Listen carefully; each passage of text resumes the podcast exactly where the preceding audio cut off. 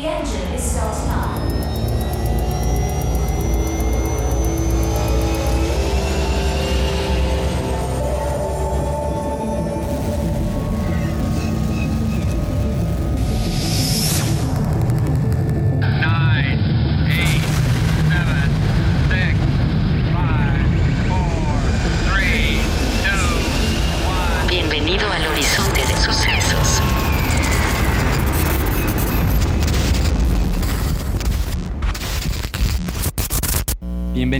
Y bienvenidos a un episodio más en Horizonte de Sucesos, su podcast de ciencia ficción e historias extraordinarias favorito.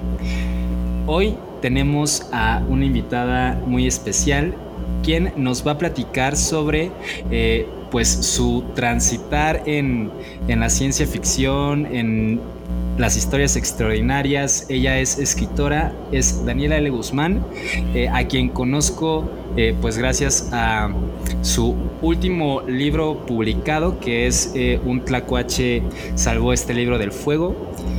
¿Cómo estás, Daniela? Hola Daniel, pues muy bien, ¿y tú? Muchas gracias por invitarme aquí a este espacio. No, muchas gracias a ti por haber aceptado la invitación. Siempre es un gusto pues platicar con, con personas que, que comparten los mismos intereses que, yo y que probablemente todas las personas que, que nos están escuchando. Eh, digo, ya hice, ya hice una pequeña introducción sobre ti, pero me gustaría que nos contaras quién es Daniela Guzmán. Ok, bueno, pues Daniela L. Guzmán es escritora, como bien me presentabas. Eh, me voy hacia los géneros, sobre todo de la ficción especulativa. Eh, no digamos que los manejo así como de manera súper estricta. Eh, escribo un poquito de ciencia ficción, un poquito de weird fiction. De repente, ahorita por ejemplo estoy escribiendo una novela de fantasía también. O sea, me gusta trabajar con los géneros no miméticos, géneros de imaginación, literatura especulativa en general. Además de eso, bueno, pues también, bueno, soy de Guadalajara, vivo en Guadalajara. Y ahorita también le estoy haciendo al emprendimiento relacionado con temas de escritura y de lectura. Ok, sí vi que por ahí en redes es- acabas de publicar una, una reseña, ¿no? Sí, bueno, publico reseñas. eh, Tengo ahí como mi cuenta de Instagram en la que comparto reseñas, comparto contenido, pero también estoy tratando de hacer eh, unos grupos de acompañamiento escritores. Ahorita estoy con eso. Acabamos de hecho de empezar esta semana eh, como para acompañar los procesos creativos, hacer un poco como de terapia grupal de escritura. eh, tratar de trabajar en metas, constancia, en la escritura y esas cosas. Ok, suena, suena bastante bien. Eh, bueno, eh, aprovechando que tocaste el tema, ¿cuál crees que es el principal reto? O al menos en tu caso, ¿cuál ha sido el principal reto en cuanto a escribir? Y pues justamente hoy lo estaba reflexionando. Yo creo que lo más difícil de ser escritor, de ser escritora en general, es que te avientas muchos años de picar piedra, o sea, te avientas años que son como largos e ingratos, en los que no ves demasiados frutos de tu trabajo. Eh, si lo comparamos con algún otro tipo de profesión, por ejemplo, no sé, a lo mejor un, un químico, un abogado se gradúa, consigue un trabajo y ya está ganando de lo que hace. Eh, pero como escritor, pues no, pasas mucho tiempo en el que escribes cosas que a lo mejor nadie pela, nadie lee, a nadie le importan más que a ti. Tú sientes que es lo más importante del mundo para ti que existan esas historias, pero na- nadie más tiene interés en verlas, ¿no? Entonces siento que eso es lo más difícil, el reto más grande, como pasar por esos años en los que no ves frutos del trabajo. Mantener como la perseverancia, la constancia, una terquedad así como de... eh, pues, pues no sé, hay, hay- que ser muy tercos para poder eh, llegar al punto en el que empiezas a ver algún resultado con este tema de la escritura. Y justo, eh, Un Tlacuache salvó este libro del fuego, es tu segunda eh, publicación, ¿no? Ya eh, hablando editorial, bueno, tuviste por ahí eh, algunos relatos en, en, revistas, pero tal cual un libro propio es tu segunda publicación, ¿no? Sí, es mi segunda publicación. Mi primer libro se llama Noche de Pizza con mi villano, otro título un poco peculiar. Eh, pero ese libro fue solamente digital. Eh, un Tlacuache salvó este libro del fuego, es mi primer publicación en físico. ¿Y cuál, e, conforme a lo que estabas contando, cuál fue la diferencia en cuanto, eh, pues justo este, este reconocimiento o estos frutos eh, con tu primera publicación y esta segunda? Bueno, la primera publicación fue con una editorial muy pequeña, muy desconocida, que publica exclusivamente ebooks gratuitos, que no tiene como mucha presencia pues salvo a lo mejor en un rinconcito del internet. Y es un libro que a la fecha le siguen llegando lectores, pero como que sí se quedó un poquito más, eh, pues como una cosa muy de nicho, muy, muy, este, pues sí, muy, muy, muy de nicho una rareza que ahí poquitas personas conocieron. Un tlacuache salvó este libro del fuego. No digo que haya sido un bestseller ni nada por el estilo, pero creo que ha, gozado de más atención. Ha gozado como de este un influjo continuado de atención y de cariño de la gente. Y que creo que influyó mucho haber publicado con Nodo Ediciones, que es la editorial de Livia Brenda. Lidia Brenda, que pues es una gran figura dentro de la ciencia ficción y de la literatura especulativa en México. Y pues creo que haber estado con ella, pues jaló como como mucha gente, ¿no? Jaló un público más grande. Este libro, por ejemplo, apareció en una lista que hizo Rodrigo Bastidas, que es un crítico colombiano especializado también en literatura especulativa. Lo seleccionó como uno, de los 10 mejores libros de ciencia ficción publicados en, en el 2021 en Latinoamérica. Y pues sí ha habido como ese tipo de como de reconocimientos que, no habían llegado con, Noche de Pizza.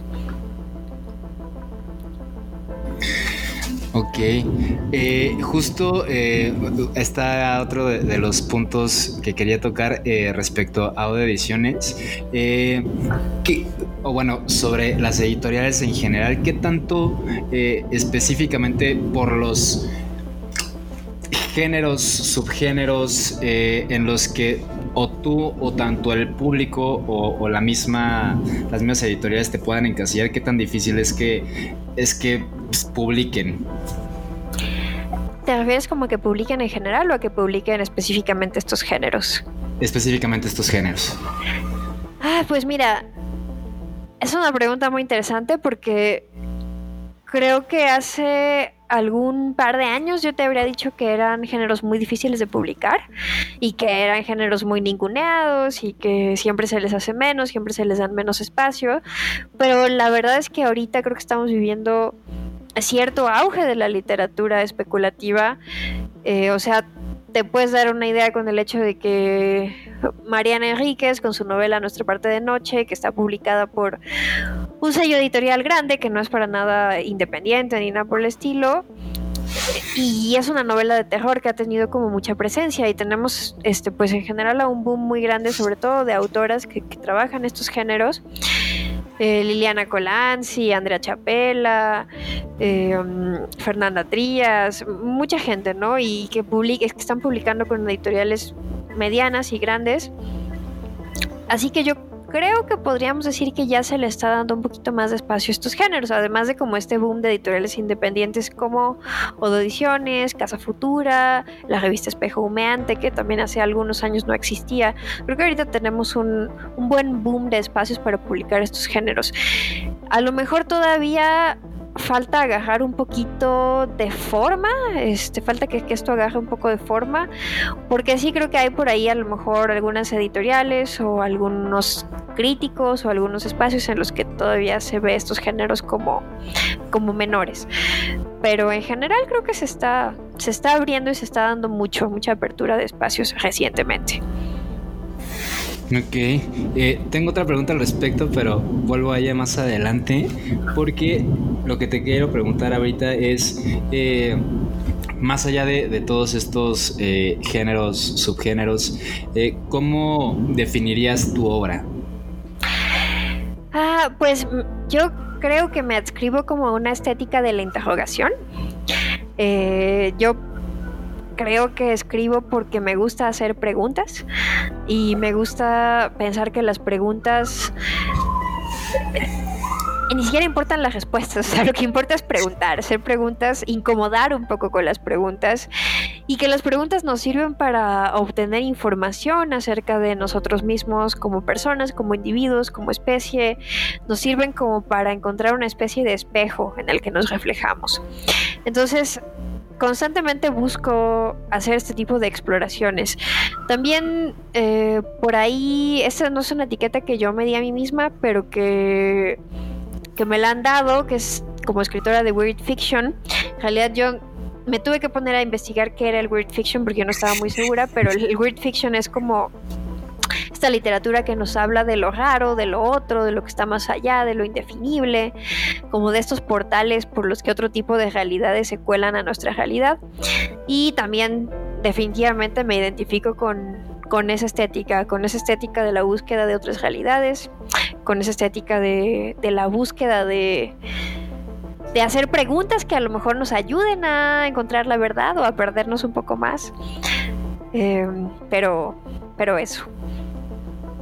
Y también, eh, ahora que lo mencionas, sí eh, he notado tanto en, en, un tracuache como en el último cuento que, que, escribiste, que es, perdón, soy malo para los títulos, pero el de Mickey. Esquirlas de Mickey. Esquirlas de Mickey. Eh, justo que los personajes normalmente tienen esta parte de, de, de estar de estarse cuestionando o de estar cuestionando al otro, ¿no? O sea, y como mencionabas, eh, quizás no, no, no, buscando tanto la respuesta, pero sí, eh, pues quizás un sentido, ¿no? Eh, volviendo ahora sí al tema de, o a lo que mencionaste sobre cómo se ha ninguneado al género en general, creo que llámese eh, ciencia ficción, llámese eh, ficción especulativa, eh, llámese el mismo terror, desde su concepción en general siempre se ha visto a menos por parte obviamente de, la crítica de, los especialistas, de, las mismas personas que, pertenecen a, los diferentes tipos de medios, porque no es únicamente en la literatura, sino creo que en general. ¿Cómo, crees eh,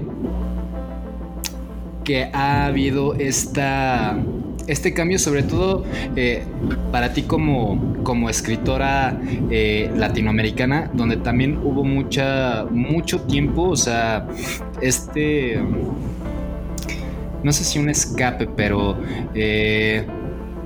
pues sí una negación al, mismo reconocimiento de la existencia del género dentro de, nuestra región, ¿no? O sea, se hablaba de que, eh, por ejemplo, en Latinoamérica no se escribía otra cosa que no fuera realismo mágico cuando eh, no era necesariamente cierto, ¿no? Y eso pues fue una realidad que, que se mantuvo mucho tiempo. ¿Cuál, crees que haya sido eh, por ahí la clave para que justo hayan salido tantas, eh, tantas personas? Sobre todo creo que sí, sí he visto muchísimo más abundancia en, en no sé si en los últimos cinco años, quizás 2017 para acá, quizás un poquito antes, pero ¿cuál crees que haya sido este, este disparador? Pues fíjate que no sé, o sea, creo que a lo mejor hay muchos factores. Eh, yo creo que por un lado, a lo mejor es una cuestión de que la ciencia ficción nos está alcanzando, eh, o a lo mejor siempre nos ha estado alcanzando, ¿no? A lo mejor desde la edad de oro nos viene alcanzando, pero siento que ahorita cada vez más, o sea, por ejemplo, ahorita estamos viendo este tema del arte creado por inteligencias artificiales, que hace cinco años, o sea, hace menos, yo creo que tres años, todavía decíamos, uy, no, cuando las inteligencias artificiales puedan hacer arte, eh, eso no va a pasar nunca, porque la creatividad humana es una cosa única, y ahorita estamos viendo inteligencias artificiales creando arte, ¿no? Eh, no habíamos, no nos había tocado ver en nuestra, en nuestro tiempo de vida una pandemia, o sea, estar encerrados eh, durante varios meses, saber que había un virus allá afuera, este escenario que fue pues un poco apocalíptico, un poco distópico, un poco como de películas de epidemias. Eh, siento que yo no sé si eso generó como un cambio en el, como en el zeitgeist colectivo. Por lo menos sí me, sí me tocó escuchar hablar de parte de Rafael Tiburcio, que es uno de los editores de Espejo Humeante, decir que a partir de la pandemia ellos en Espejo Humeante empezaron a recibir muchísimos más textos de ciencia ficción en, sus convocatorias. Entonces no sé si eso ha influido un poco.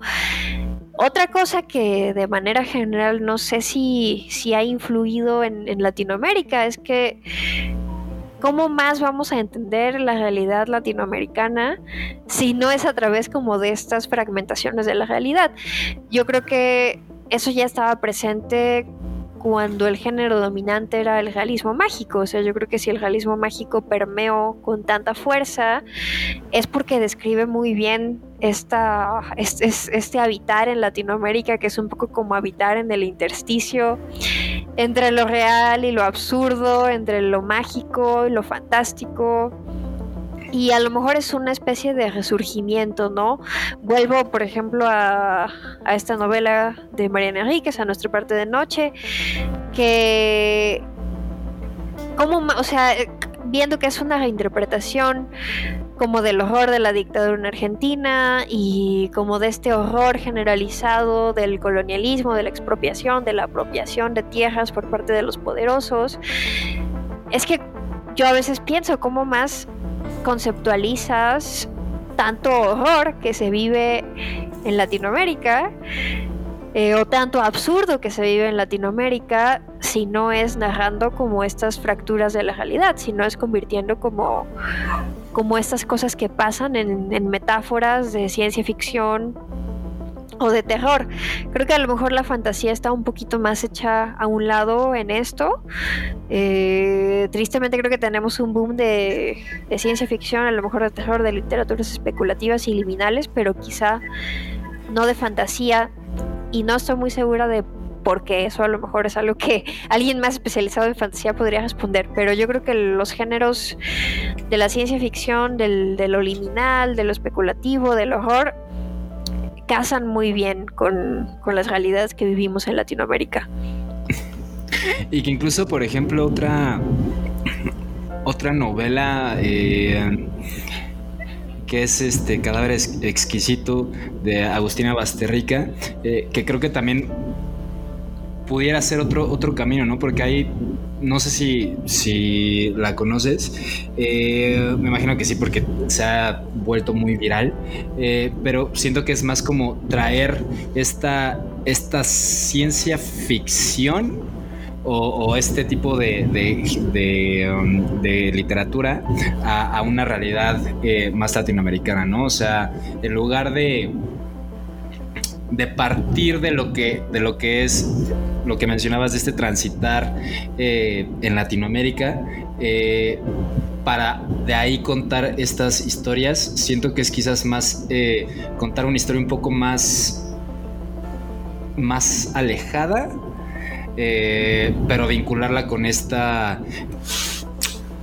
pues con esta este factor cotidiano que en este caso lo veo muy, muy representado en, toda la parte de, las carnicerías, ¿no? De, cómo retrata muy bien lo que es eh, pues todo este sector eh, de industria, ¿no? Aunque también obviamente pues toca otros temas que están relacionados con, su realidad. Eh, creo que también quizás esa, esa pudiera ser otra vía.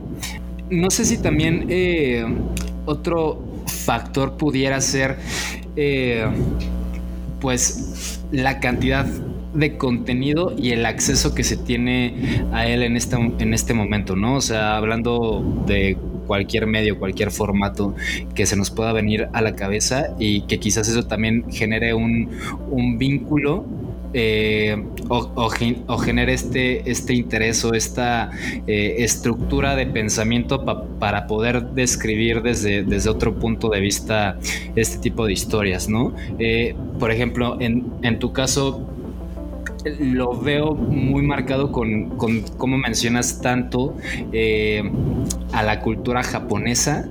Eh, en tu, al menos en, en, los, en los cuentos que, que, pertenecen a un tlacuache, incluso por ahí pues también está muy presente esta parte, si no tan de, Disney, pues sí al menos eh, Mickey Mouse, ¿no? En este relato de, de Esquilas Mickey, de Mickey. Esquilas de Mickey. Esquilas de Mickey. Y también en el de. También hay belleza en la finitud, si mal no recuerdo, ¿no? Que, sí. que el personaje también tiene esta, esta correlación. Ahí eh, eso eh, sí, sí influyó en ti, eh, de tener pues todo este abanico de, de, contenidos, de miradas, de, historias, eh, o, o, no, o cuál es tu relación eh, específicamente con la cultura japonesa. Bueno, pues yo creo que como como escritores pues siempre estamos procesando todo lo que consumimos, ¿no? En ese sentido lo que dices de que tener como este abanico de contenido no nos influye, pues definitivamente lo hace, ¿no? O sea, creo que en realidad volviendo como esto de del arte que, que, está siendo creado por inteligencias artificiales, pues lo que hacen las inteligencias artificiales, como sabemos, es como estudiar todas esas, esas bases de datos de arte y aprenderse como los patrones de lo que es el arte y luego como vomitar eh, arte basado como en todo lo que aprendieron, ¿no? Y en realidad yo creo que nosotros no funcionamos de manera muy distinta, o sea, también nosotros consumimos un montón de cosas, nos alimentamos un montón de cosas y luego reprocesamos y vomitamos pues como reinterpretaciones de esas mismas cosas que consumimos, sumadas a nuestra propia historia de vida, cosas que nos apelan a nosotros de manera personal. Y pues ahí está, ¿no? O sea, la obra de arte es como un vomitado entre todo lo que consumimos y todo lo que somos y todo lo que pensamos. Entonces, pues claro que sí, sí me ha influido, ¿no? Como tener, tener acceso a estos contenidos. Y pues de mi, de mi parte, o sea, creo que si está la presencia de, de, estos elementos de la cultura japonesa y de estos elementos de la cultura Disney o específicamente de Mickey Mouse, pues es porque son los contenidos que yo he habitado mucho tiempo. Eh, son los contenidos que a mí misma me han servido como para entender mis experiencias en el mundo. Eh, o sea, yo te podría decir que que Mickey Mouse era, y bueno, y, y, Mickey y Minnie Mouse eran mi fascinación y mi adoración en la infancia, y que yo tenía cientos de peluches de, de Mickey y de Minnie, y que todos mis juegos se centraban en torno a Mickey y Minnie. Entonces, pues creo que es como muy difícil que eso no permee en algún momento en mi obra, porque es parte de lo que soy. Y lo mismo eh, en el anime, o sea, yo he, sido aficionada al anime, pues también yo creo que como desde Sakura Card Captor, Digimon, este, ahí por principios de los 2000. Eh, y después eh, Full Metal Alchemist, Code Geass, eh, Gundam Wing, Gundam Iron Blood Orphans, o sea, Steins Gate, eh, esto me, ha influido muchísimo, no sé, por ejemplo, para mí ver Steins Gate, mmm, creo que lo vi más o menos, no me acuerdo si en el 2017, 2018, que es una historia de viajes en el tiempo, pero con comedia, pero con con elementos muy, muy, muy, muy tristes. O sea, como ver esta, esta mezcla que era una ñoñada, que además era referencial como a muchas otras obras, que al mismo tiempo tenía como est estos trips mentales de del viaje en el tiempo y al mismo tiempo era una historia tristísima. Yo mentiría si dijera que no fue algo que me hizo decir yo quiero hacer algo así. quiero hacer algo que haga sentir lo mismo que me hizo sentir a mí Gate, ¿no? Entonces, pues sí, el anime también me ha influido mucho en paralelo como me han influido obras literarias. Y creo que si estos, estas influencias se reflejan en, en lo que escribo, pues es porque como te decía, es parte de, de, lo que me ha dado vida, pues. Y creo que es como muy difícil no hablar de eso porque, porque son cosas que están en mí todo el tiempo. Oye, en este cuento de las esquirlas de Mickey, ya me lo estoy aprendiendo. Eh, bueno, no sé, eh, es pregunta, hablas un poco de esto mismo que acabas de comentar, ¿no? De, cómo eh, habitar en, bueno, más bien de, esta parte de habitar en, pues en lo que hemos consumido, ¿no? Hablando de entretenimiento, etcétera. Eh, ¿Es así?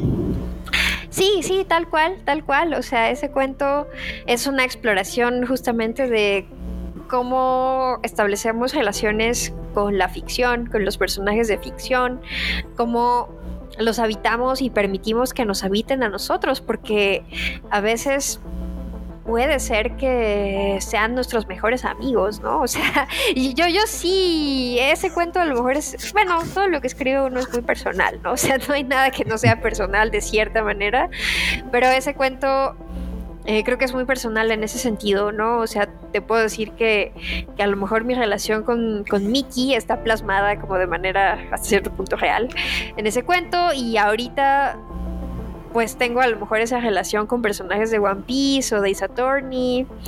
Eh, y es como algo que es hasta cierto punto diríamos bonito, ¿no? Como tener esta relación con seres ficticios, pero al mismo tiempo a lo mejor es alguien nos podría ver raro, ¿no? Podría pensar como, ¿qué onda contigo? ¿Qué freak estás?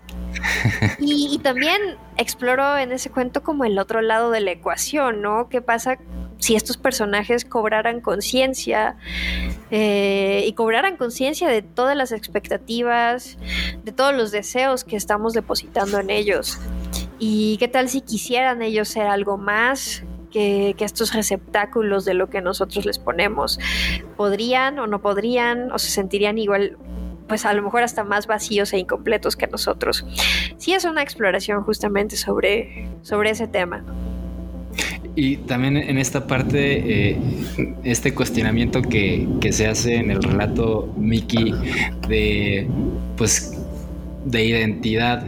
Eh, justo también, eh, y sumado un poquito a lo que, a lo que estabas mencionando de, la inteligencia artificial, eh, ¿crees que porque hace poquito leí un, un, artículo al respecto en el que se mencionaba lo mismo que dijiste de nosotros pensábamos que si llegaba a pasar, porque ni siquiera era como que se sintiera tan tangible que una inteligencia artificial pudiera eh, crear una obra de arte, eh, pues realmente nos, nos pegaría en esta parte quizás de identidad porque pues relacionamos muchas veces esta, esta eh, práctica artística a, los sentimientos, ¿no? Que, que, quizás en un principio no era así, pero eh, conforme han evolucionado las historias de inteligencia artificial también son un diferencial en, qué te hace humano y qué no, ¿no? Eh, por ejemplo, Yo Robot, que, que, es una de las cosas que, que, pues, que, te hacen reflexionar, ¿no? Que es la parte de, de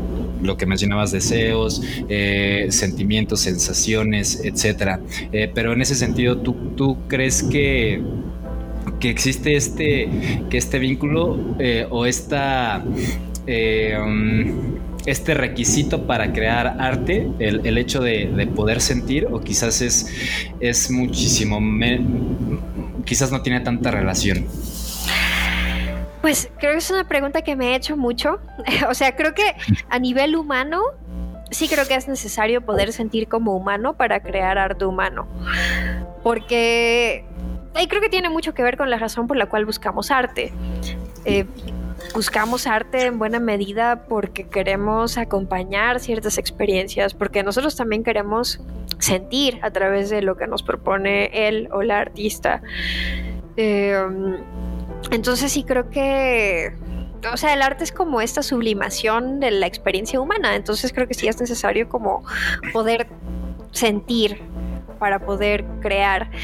Ahora bien, la pregunta es si una máquina logra simular que siente como humano, puede crear arte humano. O sea, es un tema de la prueba de Turing. A lo mejor la cuestión no es si la máquina siente de verdad, porque no podríamos nunca saber si la máquina siente o hasta qué punto siente. Tendríamos que ser la máquina para saber si está sintiendo. La pregunta es si las máquinas en algún momento nos van a poder convencer de que están sintiendo cosas y de que están transmitiéndonos experiencias humanas tan tangibles o tan vívidas o tan cercanas como las que nos transmitiría otra persona humana. Y creo que más bien esa, esa es la pregunta y, y yo pienso que es posible que pase, o sea, sí pienso que es posible que las máquinas lleguen a un punto en el que puedan crear esa, esa, pasar como esa, esa prueba de Turing o que, que incluso lleguen a sentir, o sea, tampoco eso se descarta, eso puede pasar perfectamente en algún momento. Sí, yo también creo que no está tan tan descabellado que, que suceda en, en algún momento. Eh, me, me entró mucha curiosidad porque mencionaste Steins Gate y también es uno de mis animes favoritos. Eh, ¿Cuáles son tus... eh, ¿Cuál es tu top 5 de animes? Uf, ah, mi top 5 de anime está... Bueno, no está tan difícil. Ay, es que, mira, no sé, o sea, yo antes de ver One Piece decía, ay, One Piece, o sea... Como quién ve One Piece, ¿no? O sea, quién ve algo que dura mil capítulos. Y ahorita que voy en el capítulo 900 y tantos, con 919, y yo siento que es muy difícil no haber visto One Piece y no ponerlo como, como en el top de todo. O sea, porque a lo mejor no es mi género favorito, estrictamente hablando, pero creo que la dimensión que tiene el world building que ha creado Oda, eh, como lo grande, lo fuerte, lo poderosa que es la narrativa de One Piece, lo cargada que está de referencias a, a la mitología, a la literatura, a la historia, lo, lo mucho que te envuelve, creo que es muy difícil no poder no ponerla en, en la cumbre. Así que, o incluso necesita como una categoría aparte, en mi opinión. Así que creo que ahí estamos con ese top 1. Luego, como un top 1 más personal, o sea, como pensando en, en más en, en mis gustos específicos, tengo un empate muy fuerte entre Geass y este Iron Blood Orphans. Eh, creo que las dos son obras buenísimas. Eh, yo creo que Iron Blood Orphans es incluso mejor que Geass a nivel como del desarrollo, pero creo que Geass es una obra maestra en cuanto al final y como la exploración que tiene de de temas como la búsqueda de la justicia, de como la redención moral de la humanidad, o sea, siento que es pocas cosas se le pueden igualar a Geass en ese sentido. De ahí, pues ya como un lugar 3, pues yo creo que está Steins Gate, que para mí como por su mezcla que tiene de, de sentimientos, con humor, con teorías científicas, es, es fantástico. A lo mejor de ahí, no sé si Recero, quizás, eh, que se me hace un anime de fantasía muy bonito. Eh, mm, pues no sé, o sea, no sé, es algo que no, no puedo hablar de Recero como sin sentirme feliz, sin decir, ah, es que es, es una historia muy linda. Eh, mm, y, no sé, a lo mejor ya ahí de ahí en fuera está difícil porque, pues no sé, Full Metal Alchemist es buenísimo. Eh, un anime que me gusta mucho, que a lo mejor no es como tan una franquicia tan conocida, pero que igual se me hace como una historia corta muy poderosa, es Another. Eh, no sé, por ahí creo que más o menos ahí con eso he englobado mis, mis favoritos. Ok, y además de, de estas eh, referencias, eh, ¿cuáles son eh, um, tus otras inspiraciones? Pues también, inevitablemente creo que he jalado cosas de los videojuegos. A lo mejor eso no lo, no lo hemos visto como tanto en lo que tengo publicado, pero creo que eso a lo mejor se va a reflejar como en obra futura. Eh, estoy como 100% segurísima de que estoy jalando cosas, por ejemplo, de Fire Emblem, de Ace Attorney, que es mi saga de videojuegos favorita. Y fuera de eso, pues claro, las referencias literarias, ¿no? Este, yo creo que de mis mayores referentes eh, han sido, por ejemplo, Ken Liu y Ted Chiang. También, este, cuando leí El Zoo de papel de Ken Liu, fue un momento similar a cuando vi Steins Gate y que fue más o menos algo que pasó en la misma época. Que dije, es que estos cuentos que igual, o sea, combinan como el mindfuck eh, científico con el mindfuck emocional, el heartfuck emocional. Eh, dije, yo quiero hacer esto, quiero hacer cuentos que hagan sentir algo, algo similar. Creo que fueron a lo, mejor como esa amalgama de haber visto Steins Gate y haber leído a Ken Liu lo que me hizo decidir que quería irme más por este por estos géneros especulativos y específicamente de la ciencia ficción. Oye, Eh. te interrumpo tantito. Una duda. ¿Ken Liu es el de las hormigas que viajaron a la luna? ¿O historia de las hormigas que viajaron a la luna? ¿O estoy confundido? No, no conozco la historia de las hormigas que viajaron a la luna, la verdad. Así que, según yo, no es de Ken Liu, pero, pero no sabría decirte. Ok, ok. Ya puedes, puedes continuar. Ah, este. Y bueno, pues también he tenido como muchos referentes fuera como de la. de la estricta ciencia ficción. O sea, yo creo que leer a, Borges también me marcó muchísimo. O sea, desde eh, mis tiempos universitarios. Eh, Kafka también. eh, Margaret Atwood también.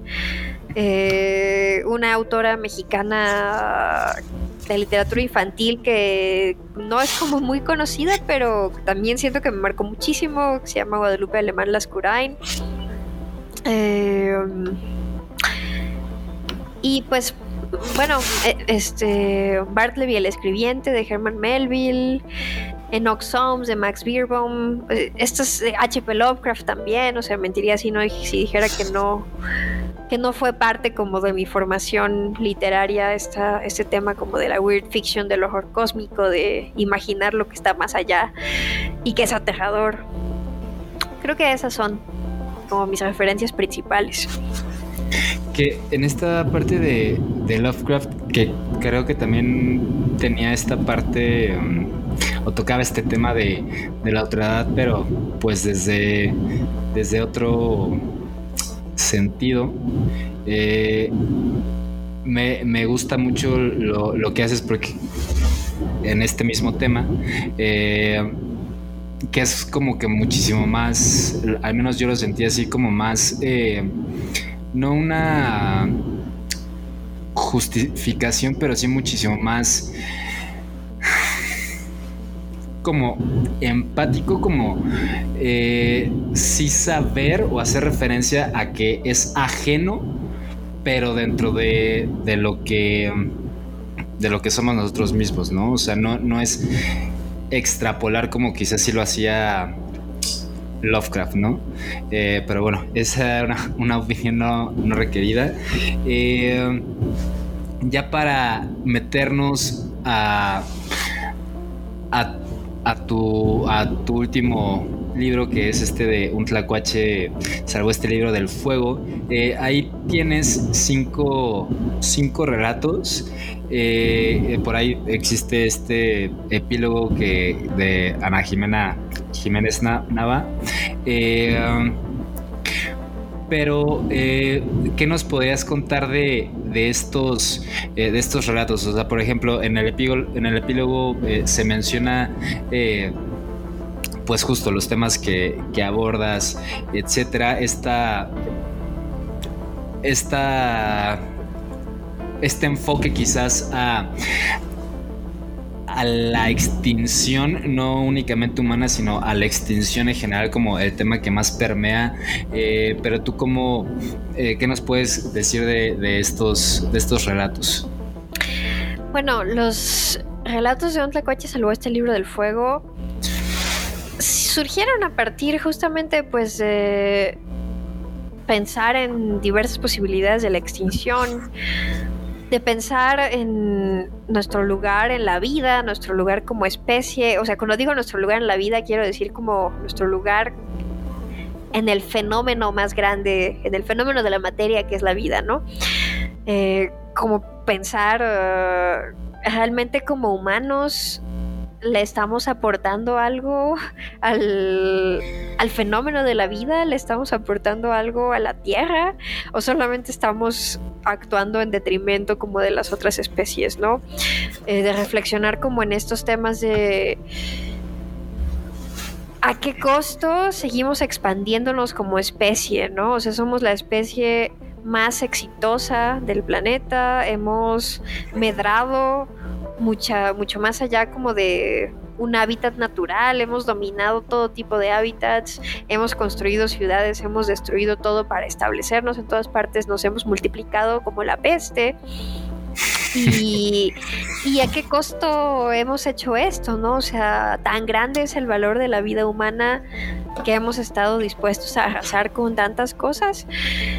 Eh, es una pregunta que a mí me, me inquietaba mucho cuando escuchaba como a las personas como antiaborto y pro vida y decir, no, es que el valor de la vida y hay que defender la vida humana. Y yo decía, bueno, ¿se dan cuenta de lo que significa la vida humana? ¿De cuál es el costo que pagamos por la perpetuación de la vida humana? Eh, de combinar estas reflexiones con con el antinatalismo de David Benatar, que dice que no hay nada más inmoral que el hecho de que las cosas vivas existan, porque como estamos vivos podemos sufrir, y en cambio si no hubiera nada vivo, pues no habría nada que estuviese ahí con la capacidad de sufrir, ¿no? Entonces lo más moral es que nada exista. Eh, y un poco como de estas afirmaciones y negaciones de la vida, es bueno que la vida exista, es malo que exista, deberíamos extinguirnos. Eh, por ahí se tocan, hay un relato en el que justamente se habla como de, de este tema de una distopía en un futuro en el que la vida humana ha, caído por las tasas de natalidad y entonces ahora se explota a las mujeres para que se, reproduzcan a fuerzas y entonces es como ese tema de qué costo estamos dispuestos a pagar para seguir vivos como especie. Se aborda este tema, por ejemplo, del universo 25, que fueron unos experimentos que hizo John Calhoun, en los que puso a unas colonias de ratas a reproducirse y se dio cuenta de que cuando llegaban a cierto umbral poblacional, las poblaciones colapsaban y las ratas empezaban a pues a volverse locas o se deprimían o se retraían, abandonaban la conducta social, las hembras se comían a las crías, los machos empezaban a parear entre los machos, o sea, como que se disparaba un, mecanismo social de extinción. Y entonces pensar en, en, a lo mejor no será que la extinción le, tiene que llegar a las especies en algún momento cuando han crecido más allá de sí mismas, a lo mejor no sería saludable estar extintos. Eh, pensar como en, la perspectiva de cómo, cómo ven los animales, cómo podría ser que los animales vean lo que estamos haciendo nosotros con la tierra, ¿no? El título que le da, el libro que el cuento que le da título al libro es justamente sobre un tlacuache que, que empieza a preguntarse, bueno, empieza a pensar que él tiene la culpa de la extinción de las especies, porque el tlacuache es el Prometeo en, la mitología de los pueblos originarios de Mesoamérica. Entonces empieza a decir, bueno, si yo les di el fuego a los humanos, pues quiere decir que yo les di el poder de la industria, el poder de transformar, de dominar el ambiente, por lo tanto, pues es mi culpa que se estén acabando el planeta, ¿no?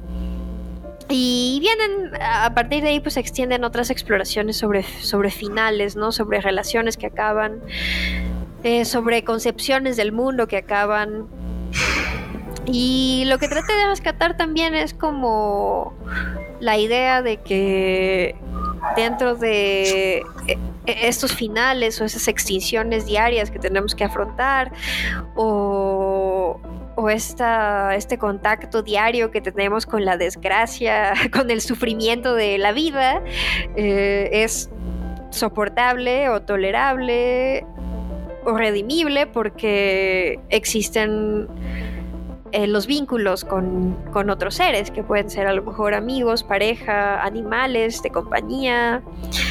etcétera, etcétera.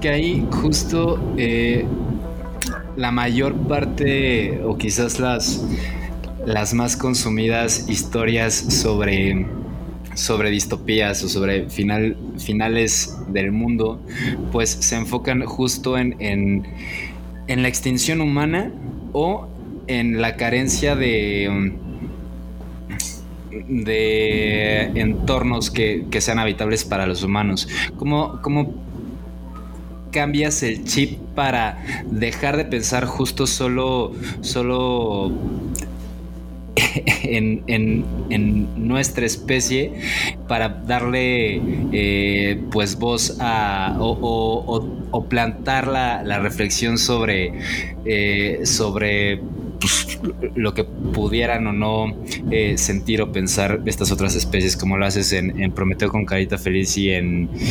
Uh, perdón otra vez los títulos, eh, en el siglo de los entrenadores Pokémon y también por ahí en, en también hay belleza en la finitud. ¿Cómo, cómo, cómo logras eso?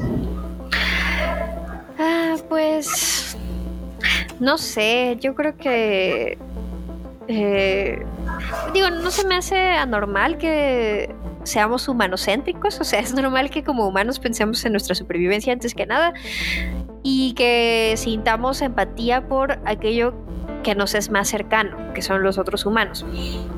Pero, pues yo creo que también siempre he sido como muy propensa a, a imaginarme o a tratar de imaginarme qué sienten otras cosas, otro, otros seres que no son los humanos, ¿no?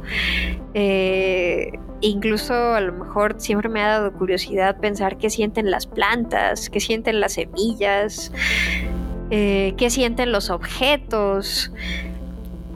Eh, y pues creo que me fue como muy natural migrar esta exploración a a qué pasa con los animales, qué sienten ellos ante nuestras dinámicas de explotación, ante nuestras dinámicas de exterminio para con ellos, porque eso es lo que es, es un exterminio. Eh, creo que fue, pues en ese sentido, no sé, fue algo natural, o sea, no fue algo que me planteé, fue algo que, que pasó. Y en los otros dos relatos, eh, que, vienen en este libro que es eh, La extinción de las bestias es un acto de amor y en el principio los cocodrilos hablaron que en yogo. Eh, tocas también el tema de, la sexualidad y, o sea, al menos la interpretación que yo le di fue desde una perspectiva muy relacionada al amor eh, y por el otro lado a lo que socialmente se considera como, como perversiones. Eh, la, duda que me surgió ahí fue eh, si tú crees que eh, el humano tiene una naturaleza o que si nos vamos formando a partir de, nuestros contextos, etcétera, o, cuál es tu perspectiva en, en ese sentido. Uy, pues mira, justamente tengo un dato en la cabeza y me ha estado rondando estos días porque no me acuerdo dónde lo leí, o sea, pero hace pocos días lo pensé que creo que sí hay, sí hay una correlación como entre cierto factor del cerebro y ciertos fetiches sexuales. O sea, sí hay como un. Hay por ahí un estudio que tiene, que indica una correlación biológica entre. No sé, no me acuerdo si. como cierto tipo de de algo que hubiera podido pasar en el cerebro en etapas prenatales o en, en el nacimiento y, el desarrollo de fetiches, ¿no? Entonces yo creo que estamos más determinados por nuestra biología de lo que pensamos, ¿no? Aterrador, hasta un nivel aterrador, ¿no? Eh, están, digo, me estoy desviando un poquito, pero están estos casos como de gente que, que de repente se empezó a comportar de manera muy errática y empezó a hacer cosas completamente out of character y luego resultó que lo que tenían era que había un tumor, o sea, tenían un tumor que le estaba creciendo en alguna parte del cerebro y por eso estaban actuando de formas que no tenían el más mínimo sentido, ¿no? Y creo que también en las partes que, que, que rigen la sexualidad, pues debe haber como un componente bastante de no elegido, ¿no? No sé si a lo mejor genético, no sé si neurobiológico. Creo que es muchísimo lo que no sabemos sobre el cerebro y es muchísimo lo que no sabemos sobre el mapa genético.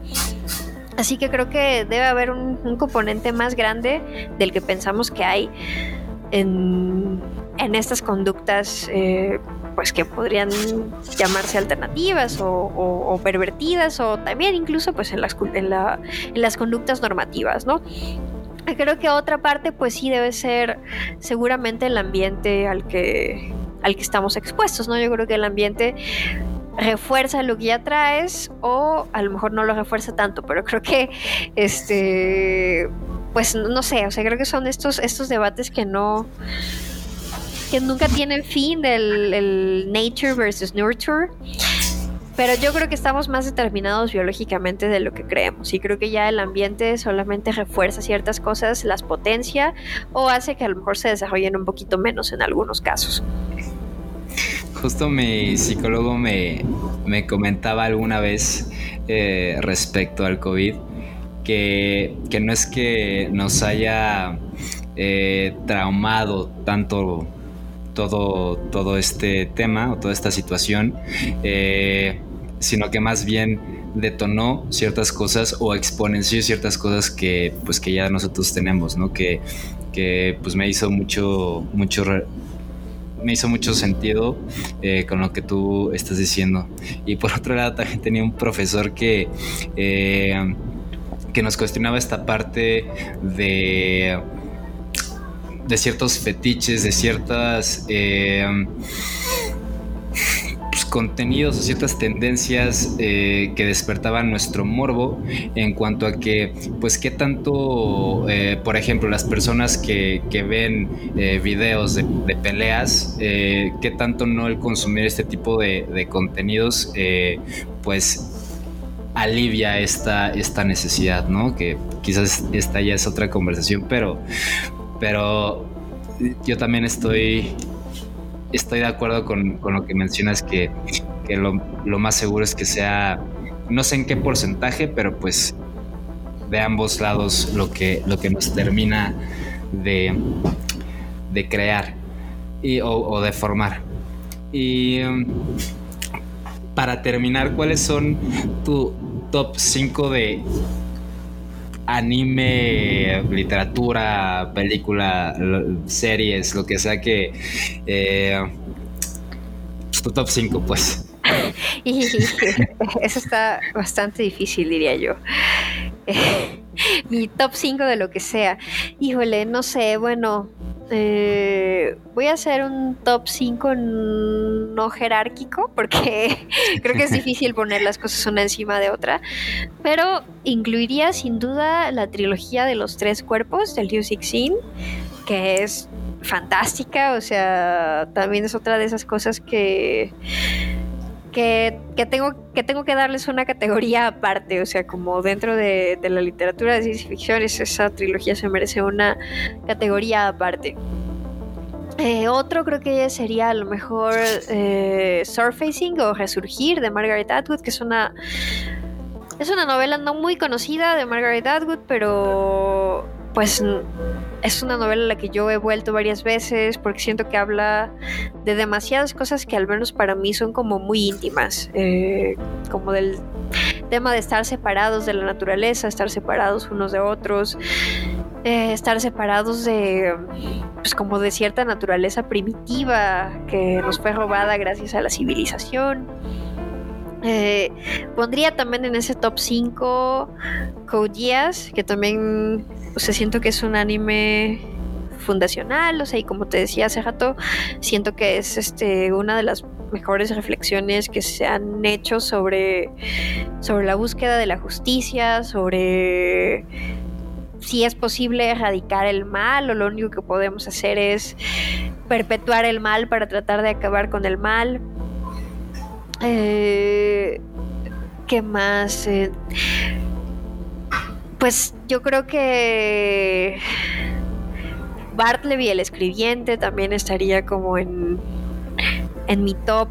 O sea, también siento que es una, una noveleta que, pues no sé, que, que, que he sentido también como, como muy cercana, que es una exploración como muy sentida del espíritu, de cierto espíritu humano, como de... Pues también como de esta soledad, este estar separado de todo. Y como número 5, ay, es que no sé, está muy difícil. O sea, siento que me quedan muchas cosas por mencionar y, y, y, y, y- no sé, o sea... eh, ay, no, es que, no sé, me gustaría incluir toda la obra, toda la obra de Borges. eh, me gustaría incluir este la saga de Attorney. eh, Me gustaría incluir One Piece, que también creo que es una obra muy importante para la humanidad contemporánea. Me gustaría incluir este, una antología de Almadía que se llama 25 minutos en el futuro. Eh, antología de ciencia ficción norteamericana, que también me parece que es, es, es, es una muestra muy buena de lo que se ha hecho en los últimos, pues en el último cuarto de siglo quizás, de ciencia ficción. Y, y no sé, ahí lo voy a dejar. Va, va. Buenísimo. Yo también les comparto mi, mi top. Para mí sí creo que... Tengo un empate. En quinto lugar creo que Steins Gate. A mí sí, sí creo que ha sido de, de los animes de, ciencia ficción y sobre todo por porque los viajes en el tiempo son mi tema favorito. Eh, me encanta. Eh, y Higashi of the Eden. No, Higashi of the East. Que creo que en inglés se llama Eden of the East. Eh, no, no sé qué tan conocido sea o no. Eh, yo lo vi ya hace unos años. Es obviamente un, un anime. Eh, y también creo que, que toca varios, varios puntos eh, bastante, bastante interesantes. Después eh, pongo a Sueñan los androides con, en número 4, Sueñan los androides con ovejas eléctricas. Bueno, perdón, Severance, eh, que es una serie que acaba de salir de, de Apple TV, la pongo número 4. después ya pongo Sueñan las ovejas eléctricas, Sueñan los androides con ovejas eléctricas. En número 2 pongo a Kira porque para mí me parece que es una respuesta cultural a, a Sueñan las ovejas, digo, Sueñan Sí. los androides. Y eh, en número 2 pongo a Enoch Soames, que no recuerdo el autor, pero viene en la antología de, de literatura fantástica que, eh, que hizo, que editó este Borges en conjunto con otras dos personas que no recuerdo los nombres, disculpen otra vez. Con Y número uno- Sí, sí, sí. No campo. Y mi número uno es Everything Everywhere All at Once. Creo que lo que mencionabas hace, hace rato sí me genera esta, por un lado, esta parte de eh, crear una historia que tenga, eh, que le haga sentir al menos a alguna persona algo de lo que me hizo sentir a mí. Eh, y por otro lado, creo que es de estas historias que, que terminan reflejando amor tanto a, a- lo que hacen como, como a la misma historia. Entonces ese es, es mi, mi top 5. Daniela, ¿en dónde, digo, ya nos mencionaste eh, algunos de, de los proyectos alternativos que tienes, en dónde los podemos encontrar, en dónde te podemos encontrar a ti eh, y en dónde podemos encontrar también tu, tu obra? Muy bien, pues estoy en redes sociales, me pueden encontrar en Twitter y en Instagram como arroba tsunderedani con Y. Eh, y me pueden encontrar también en mi página web, danielaleguzman.com. Ahí pueden encontrar acceso a muchas cosas, incluida la descarga gratuita de mi libro, Tlacuache salvó este libro del fuego, que está específicamente en danielaleguzman.com diagonal tlacuache. Ahí lo pueden descargar de manera completamente gratuita. Y también ahí pues pueden descargar si les interesa también Noche de Pizza con mi villano y encontrar reseñas, cosas en el blog, este, una tienda donde tengo pues como estos productos que les contaba de, de los grupos de escritura, y cosas que se van a ir añadiendo en el transcurso del año. Hay bastantes planes para, para cosas que van a salir ahí este año. Ok.